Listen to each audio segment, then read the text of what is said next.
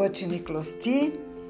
Hoje eu me sinto quase incapaz de apresentar esse episódio, mas eu vou fazer um esforço para me comportar à altura do convidado que eu tenho hoje, porque essa conversa de avó com netos ganhou uma dimensão que hoje parece demais até para mim mesma. Eu consegui que o meu amigo, o meu velho amigo de faculdade, que hoje é uma personalidade, uma presença no Brasil inteiro, diária, ele é âncora da TV Record. O nome dele é Heródoto Barbeiro, todos conhecem. Eu, eu poderia dispensar a apresentação, mas é que eu realmente me sinto tão honrada e tão impactada com toda a importância desse amigo, né? Que nos tempos de faculdade dividia os bancos escolares e as excursões e os trabalhos em grupo.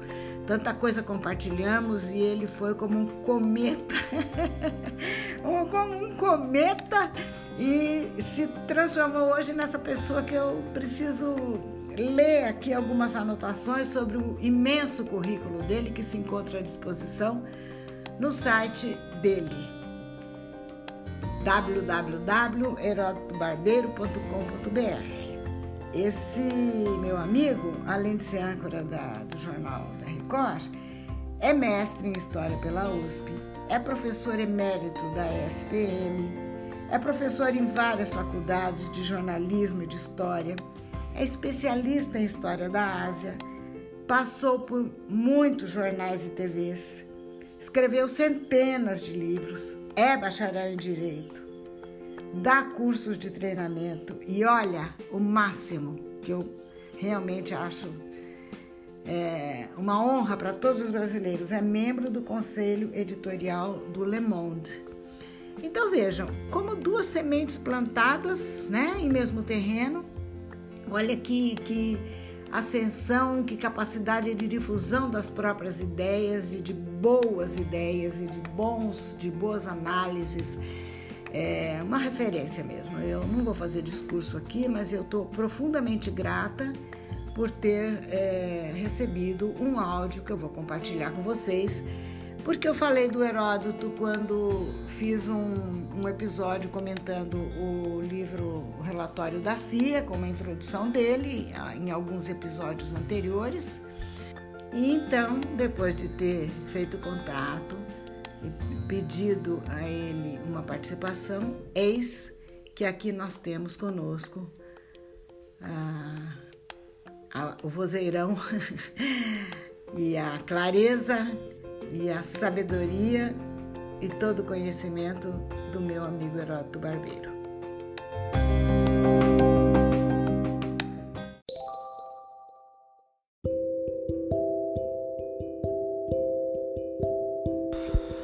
Oi, Helena. Primeiro, uh, queria te agradecer o fato de você ter se comunicado e para mim é uma honra ter conhecido você.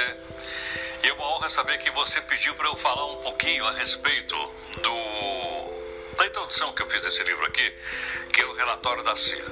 Esse livro aqui, gostaria que você dissesse isso também para os seus dois netos, que eu vi que você tem. Uh, ele foi escrito em, 2015, em 2005 pelos especialistas americanos. Publicado no Brasil em 2006. Muito bem, aqui uh, o livro previa que em 2020, olha a data aqui, haveria uma grande pandemia no mundo descobriu, não sei quem foi, não foi eu, fotografou a página do livro e o livro viralizou pela internet afora. E ele continua viralizando por aí. O que mostra o seguinte: um país como os Estados Unidos, se pretende continuar sendo a primeira potência do mundo, é isso que eu digo aqui na introdução, ele precisa sempre olhar para frente. Eles sempre olham 15 anos para frente. Por esse motivo, veja bem, esse aqui já é primeiro, segundo, quarto exemplar dessa série que eu publiquei este ano. Logicamente, ele tem aqui uns pontos principais dos últimos três relatórios e já aponta para os próximos 15 anos. Ou seja, um país como os Estados Unidos, que pretende continuar sendo líder do mundo, ele precisa olhar lá na frente. E se você pegar qualquer um desses relatórios, inclusive aquele primeiro que eu fiz a introdução, já naquela época, 2005, quando eles publicaram, e aqui no Brasil eu publiquei em 2006, já se dizia: olha, em 2020, as três maiores potências do mundo serão os Estados Unidos, a China e a Índia. A Índia não é exatamente a terceira potência do mundo ainda, mas nesse novo relatório ele confirma que a Índia vai ser a terceira maior potência do mundo. Então, por esse motivo, você vê que isto aqui é uma demonstração que potências, Estados Unidos, a China, a Índia, a Rússia, a Grã-Bretanha, a União Europeia, eles pensam estrategicamente. O que quer dizer isso? Eu tenho que estar preocupado com o que vai acontecer com o ano que vem. Do orçamento, do recolhimento de impostos, eh, da vacina, tudo mais. Mas ao mesmo tempo, eu não posso ficar olhando só para baixo, só para 2021 ou 22. Eu tenho que levantar a cabeça. Quando eu levanto a cabeça, eu começo a olhar para 2030, para 2035. Num período em que todos esses países e mais alguns outros que eu não, que eu não citei estarão vivendo uma guerra fria, diferente da guerra fria que nós estamos vivendo hoje, que é uma guerra fria tecnológica. Essa guerra fria é pela conquista do espaço. Nesse período, nós teremos mais de uma colônia de seres humanos em Marte. Isso é ficção científica? Não é. Nós teremos mais de uma fábrica na Lua, onde a gravidade é mínima e onde os minérios são abundantes e vai por aí afora. Então a competição, nesses próximos 15 anos, vai deixar, já está deixando, mas vai deixar definitivamente o planeta Terra e vai haver uma competição fora do planeta Terra. Para isso, esse pessoal tem que dizer o seguinte: como é que nós vamos liderar essa corrida? Esse é um dos temas dessa, dessa quarta edição do livro da CIA que eu passei para você. Olha, essa edição que eu tenho aqui na mão é da editora Coerência. Helena, muito obrigado por tudo. Um grande beijo para você, para sua família inteira. E você sabe como me encontrar. Você tem aí meu zap zap. No que eu puder ser útil, eu estou à sua disposição. Um grande beijo.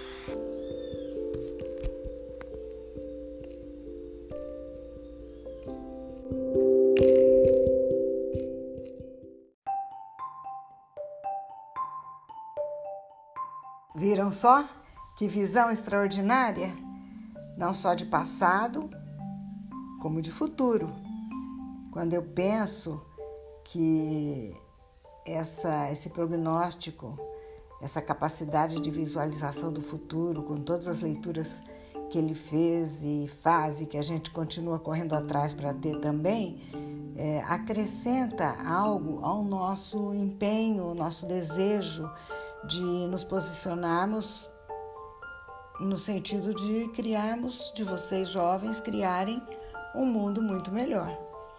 E me ocorre nesse momento, para finalizar, que o Marcelo Gleiser, que é um, um, físico brasileiro também, que escreveu um livro chamado A Ilha do Conhecimento, diz que quanto mais a gente avança, né? O, o Heródoto esteve falando de, de capacidade estratégica das potências de verem o futuro, de planejarem o futuro. E eu lembro então do Marcelo Gleiser dizendo que quanto mais a gente amplia o conhecimento, mais distante a gente enxerga, e quanto mais longe a gente vai, mais o horizonte fica distante ainda. E, e aqui a gente vislumbra, nas palavras do Heródoto, algo que já não é tão distante assim, algo que é bem impossível que realmente daqui 20, 30 anos esteja acontecendo. É o futuro que vocês estão criando. Agora, a avó de vocês, né? A avó de vocês tem uma palavrinha aqui para ajudar no direcionamento. Tanto falamos de competição, o fato é que o mundo vive competição, temos falado disso em quase todos os episódios, mas existe um desejo na alma de grandes líderes no mundo atualmente de mais cooperação, de muito mais cooperação. E eu penso que um empreendimento dessa envergadura, um empreendimento dessa natureza de conquista do espaço, quem sabe coloque os homens, assim como alguns astronautas de potências distintas dentro de uma mesma cápsula, quem sabe o futuro coloque todas as potências num processo novo e definitivo de cooperação e não de competição, tá?